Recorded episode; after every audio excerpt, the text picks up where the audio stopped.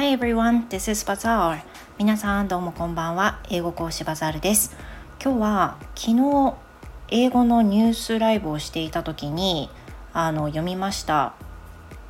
東京都立高校入試で英語スピーキングテストこれが行われたという記事について少し私の考えを話したいと思います。So, yesterday in the live, I read some articles, and one of them was about the speaking test in junior high school, and it can be lead to the entrance exam for high schoolers. ということでその入試にねあの影響されるというふうなものであって中学生が受けるスピーキングテストなんですけれどもこれは全国ではなくて東京都だけというふうなあのことらしいんですよね。でそのスピーキングテストは一体どういうものかということなんですけれどもこのグローバル人材の育成を目指すために使える英語これをこれに力を入れようということで都立高校の入試で話す力を測ろうというふうなテストがあの始まるわけですよね。で、えーと、実際のところテスト的に以前にも行われたことがある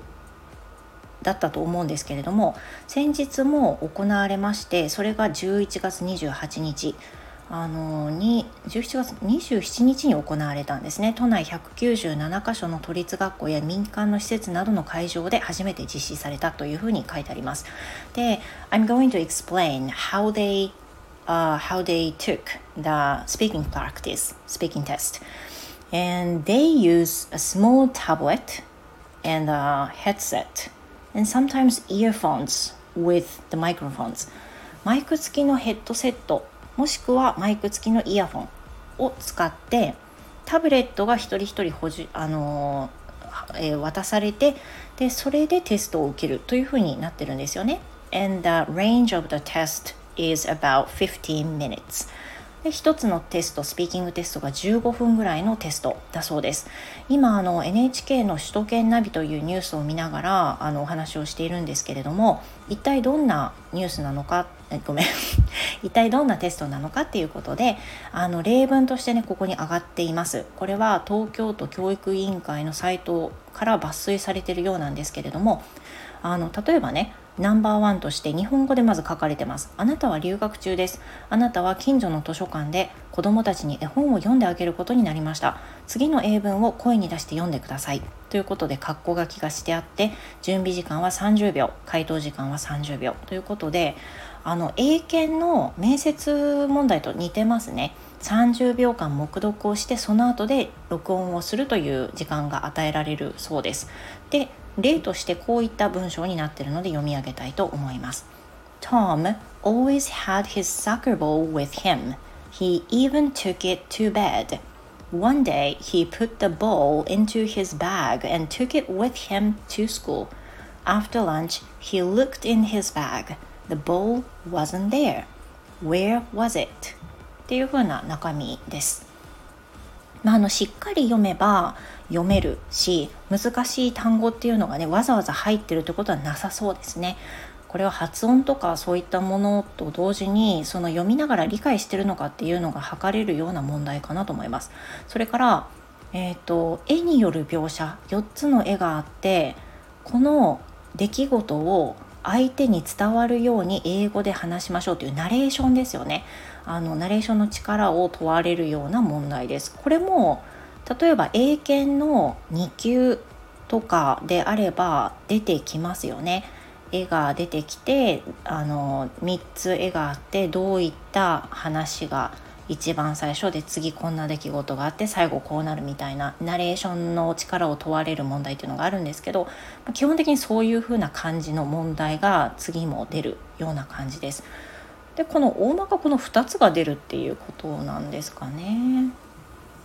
であの昨日のリーディングライブのニュースでも言ったんですけど出てきたんですけど採点基準がそのフィリピンでね採点が行われるんですよ。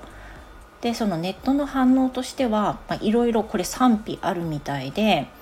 そのこの一般の企業にベネッセが作ってるんですけれども一般の企業ベネッセとあと県教委が作ってるのかな？ベネッセがその一般企業として出てるのを国のお金で使うのはなんか不当であるとかねそういうふうなあのことを言ってる人もいるようだし実際に受験をした子たちからはあの予定より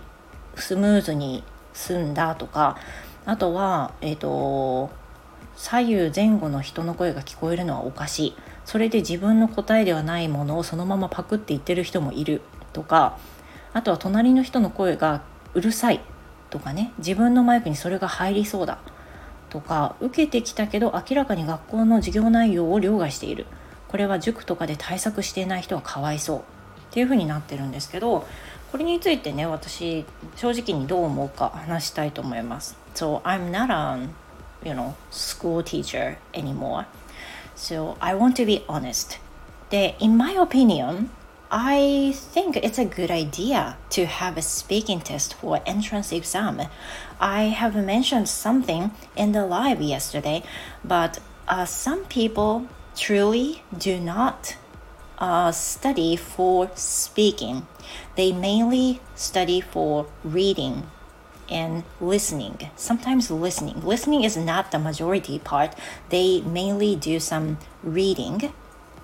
So, because of that, some students cannot read properly or even speak. 私の意見ではですね、これは賛成です。 スピーキングテストが入るということで学校の教育方針がね明らかに変わると思います。今まではその入試っていうのはリスニングと筆記だけでしたよね。でこれによって実際自分は喋れなくても単語を覚えさえすれば問題が解けさえすればよかったんですよ。だからだからこそ喋れなくても良い状態になってたんですよね。で子どもたちがその勉強をする時もスピーキングってあんまり重要視されないところがどうしてもありましたで授業自体もそうでその学校の授業の中で発音をめちゃくちゃこう強化してるとかスピーキングの時間をたくさんとってるっていうのは正直、まあ、一部の学校を除いてあまりないと思うんですよね。でやっぱりそのどんどんどんどん学習を進めていくっていうことをやるようなその進学校であればなおさらのことをスピーキングはそこまで力を入れないんじゃないかなっていうふうに思います。でもう一つ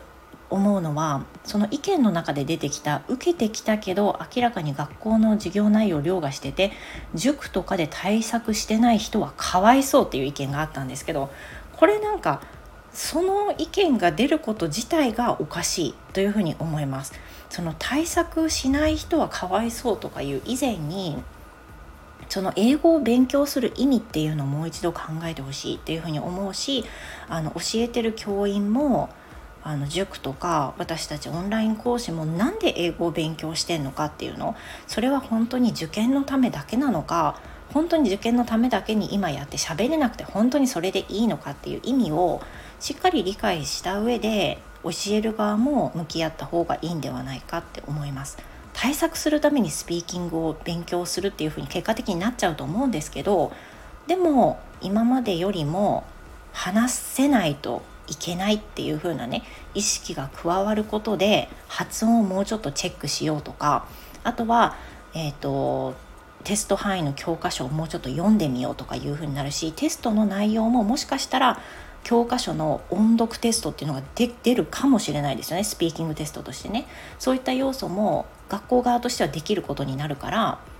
あのテストの中身定期テストの中身も変わってくるんじゃないかなっていうふうに思います。まあ、いろいろその賛否があるのは分かりますけどあのやっぱり筆記とリスニングだけじゃスピーキングは伸びないしもっとねグローバルな状態にしなきゃっていう方針があるんであればなおのこと最初はいろいろ言う人いるかもしれないけど私は賛成です皆さんはどう思いますか？Well, thank you so much for listening, you guys, and please leave some comments if you have some thoughts. 何か意見はね、あると思いますので、私はこう思う、ああ思うっていうことをね、ぜひコメントに残していただけますと嬉しいです。Well, thank you again, and I will see you next time. Goodbye.